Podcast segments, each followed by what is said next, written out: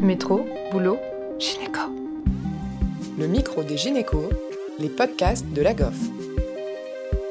Bonjour à tous et bienvenue sur la chaîne podcast du micro des gynécos où nous avons l'honneur de recevoir le professeur Ayoubi, chef du service de gynécologie obstétrique et médecine de la reproduction à l'hôpital Foch et professeur de gynécologie à la fac Simone Veil à Paris.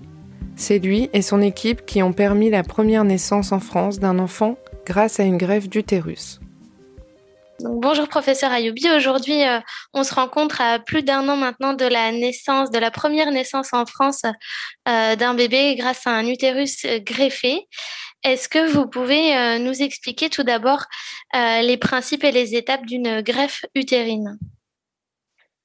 Alors, le, parcours d'une greffe utérine est assez long parce que tout d'abord, il faut rappeler que c'est un essai thérapeutique et c'est un protocole de recherche. Donc, on a des critères d'inclusion et d'exclusion et on a un déroulement de la recherche qui doit euh, euh, suivre euh, les schémas préétablis. Donc, c'est assez long, ça s'étale sur plus d'un an avec la sélection des patients, des indications.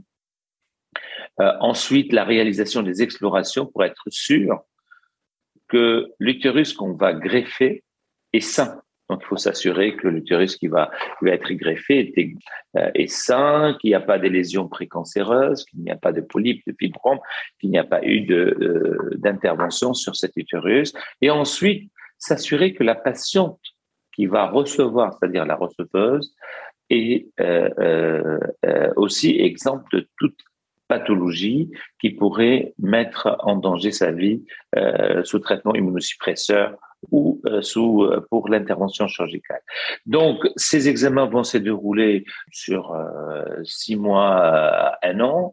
Ensuite, à partir du moment où on s'est assuré que la donneuse et la receveuse présentent tous les critères d'inclusion ou d'exclusion, elles vont passer devant un, comité indépendant, un jury, pour être sûr de la motivation, car in fine, toutes cette procédure, tout ce protocole est fait dans un, seul objectif, c'est l'obtention d'une grossesse.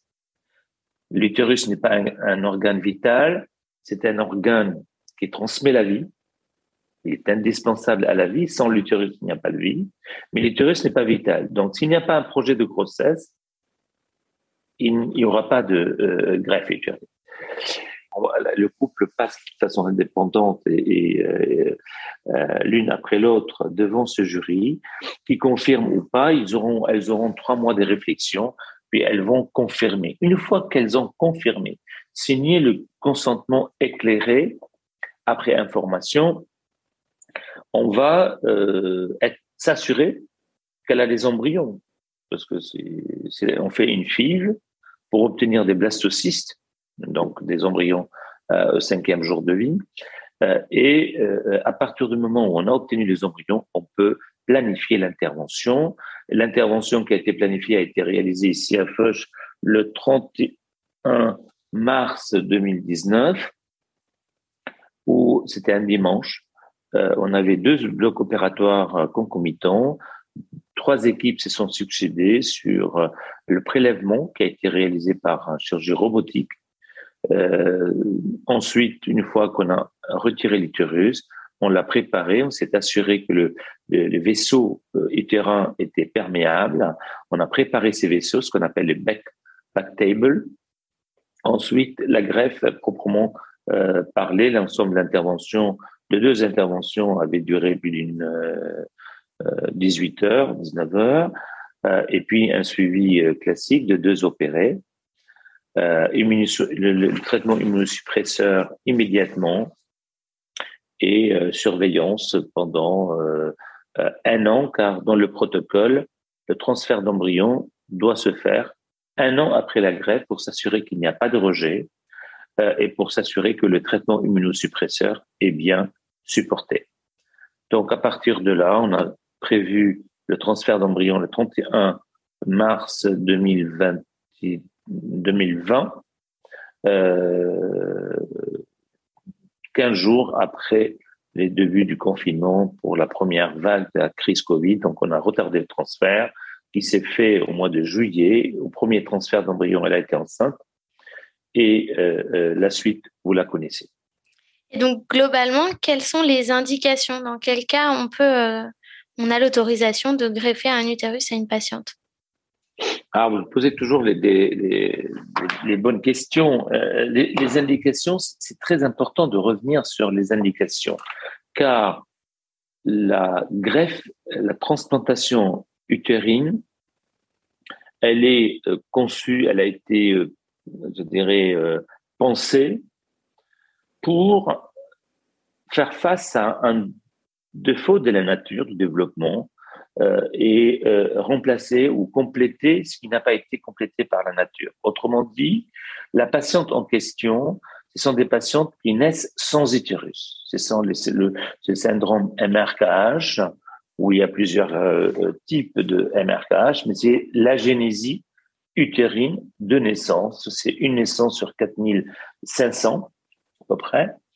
Et donc, ces patientes ont un cycle hormonal hypothalamo-hypophyso-ovarien parfait, normal, euh, et une folliculogénèse au niveau ovarien normal, euh, ovulation normale, elles ont tout.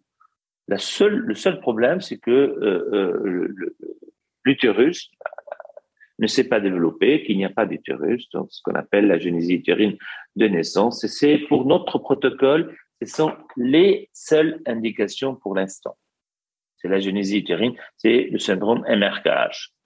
Mais d'autres équipes dans le monde ont réalisé déjà des greffes d'utérus euh, sur des patients qui ont perdu l'utérus lors d'un euh, d'une hystérectomie d'hémostase pour hémorragie euh, du postpartum ou des patients jeunes qui ont eu un cancer du col à un âge jeune et qui ont eu une hystérectomie. Donc, toutes les indications ensuite peuvent être euh, euh, incluses. Mais nous, dans notre protocole, pour l'instant, on a l'autorisation de réaliser 10 greffes pour des patients MRKH.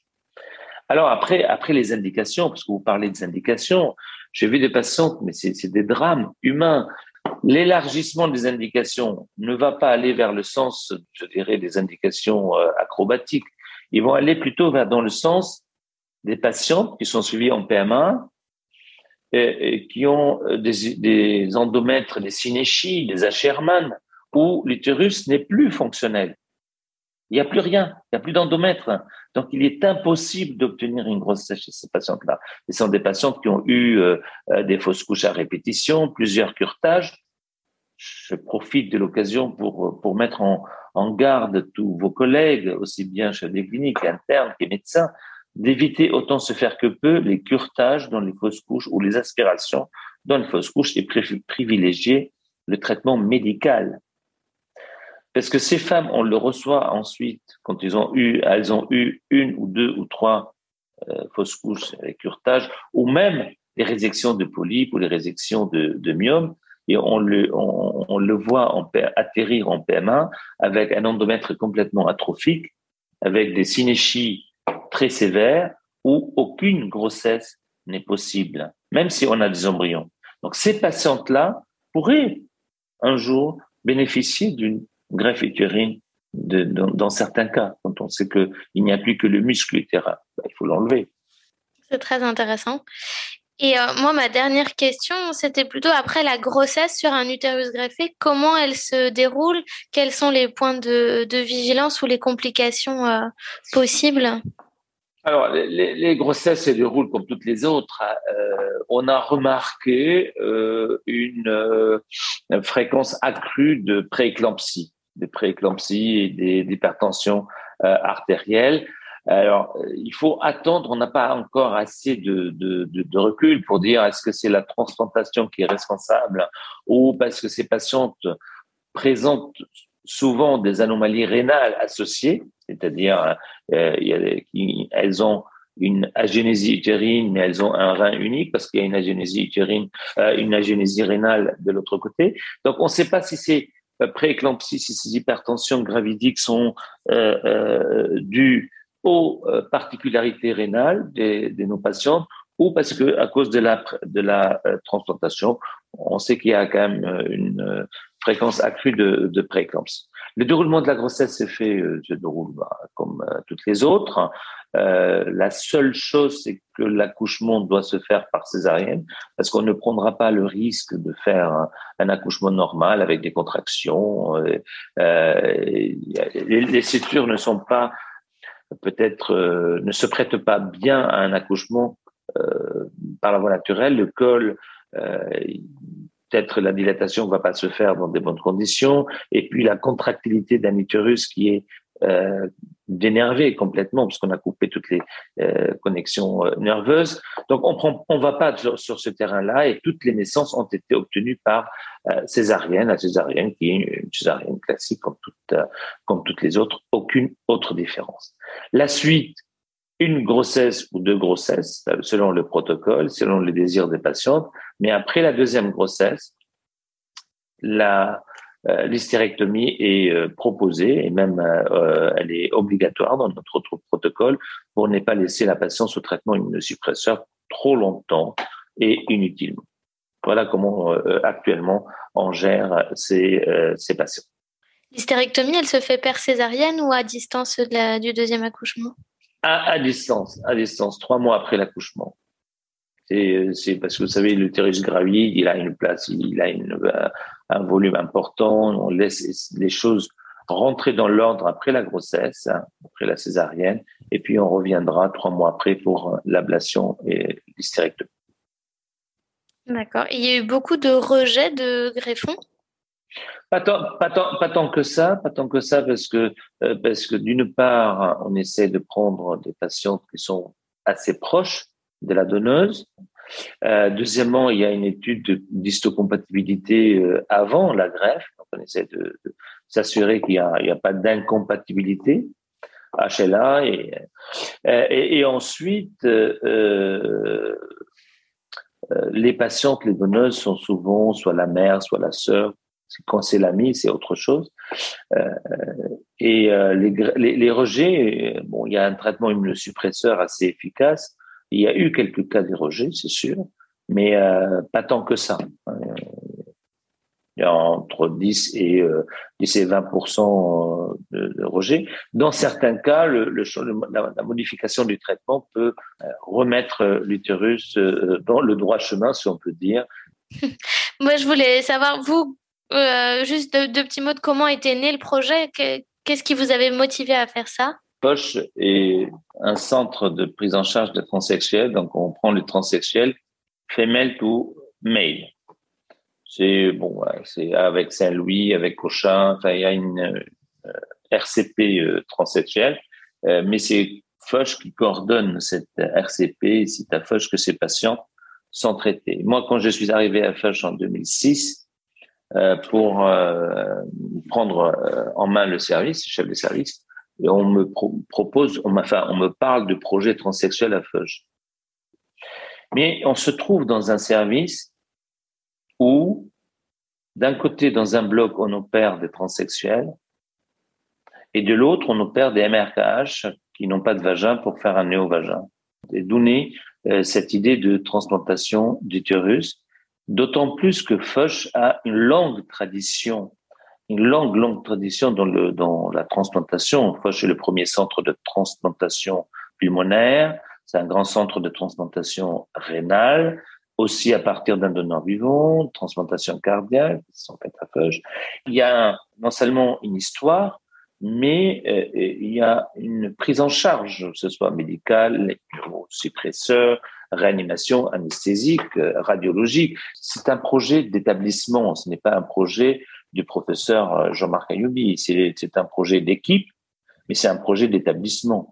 Et, c'est euh, cette histoire, c'est l'histoire de Foch plus l'histoire du service qui m'ont poussé à commencer à travailler sur la transplantation utérine. On a travaillé avec l'équipe suédoise très tôt. On s'est rencontrés, on a vu qu'on travaillait sur la même chose. On a beaucoup coopéré, collaboré.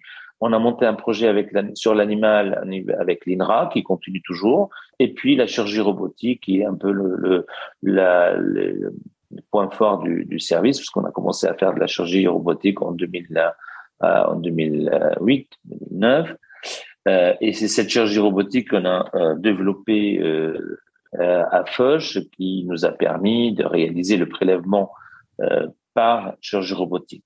Ce qu'il faudrait dire en dernier lieu que ce projet de greffe utérine autour duquel il y avait entre 15 et 20 personnes pendant plus de 15 ans n'était pas fait pour réaliser une prouesse chirurgicale. C'était surtout une dynamique de recherche.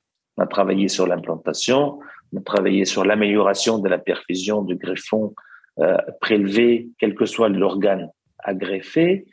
Euh, on a travaillé sur l'implantation dans toutes euh, ses composantes immunologiques, euh, infectieuses. Nous avons travaillé, on travaille actuellement, il y a une thèse de science qui, qui, qui est consacrée à l'amélioration des techniques de diagnostic de rejet d'organes par des biomarqueurs plutôt que par des biopsies, plutôt que par l'histologie.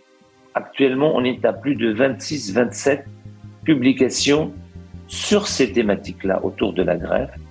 Et donc, c'est cette dynamique de recherche qui est intéressante et qui motive l'ensemble de l'équipe impliquée dans, cette, euh, dans ce projet de greffe C'est un très très beau projet et on est très très impressionné en tout cas. Merci à tous de nous avoir écoutés aujourd'hui. Rendez-vous la semaine prochaine pour un nouvel épisode. Vous retrouverez toutes les ressources et références de ce podcast dans la description et surtout, n'hésitez pas à vous abonner à la chaîne, à lui accorder 5 étoiles, voire même à en parler autour de vous. Métro, boulot, gynéco.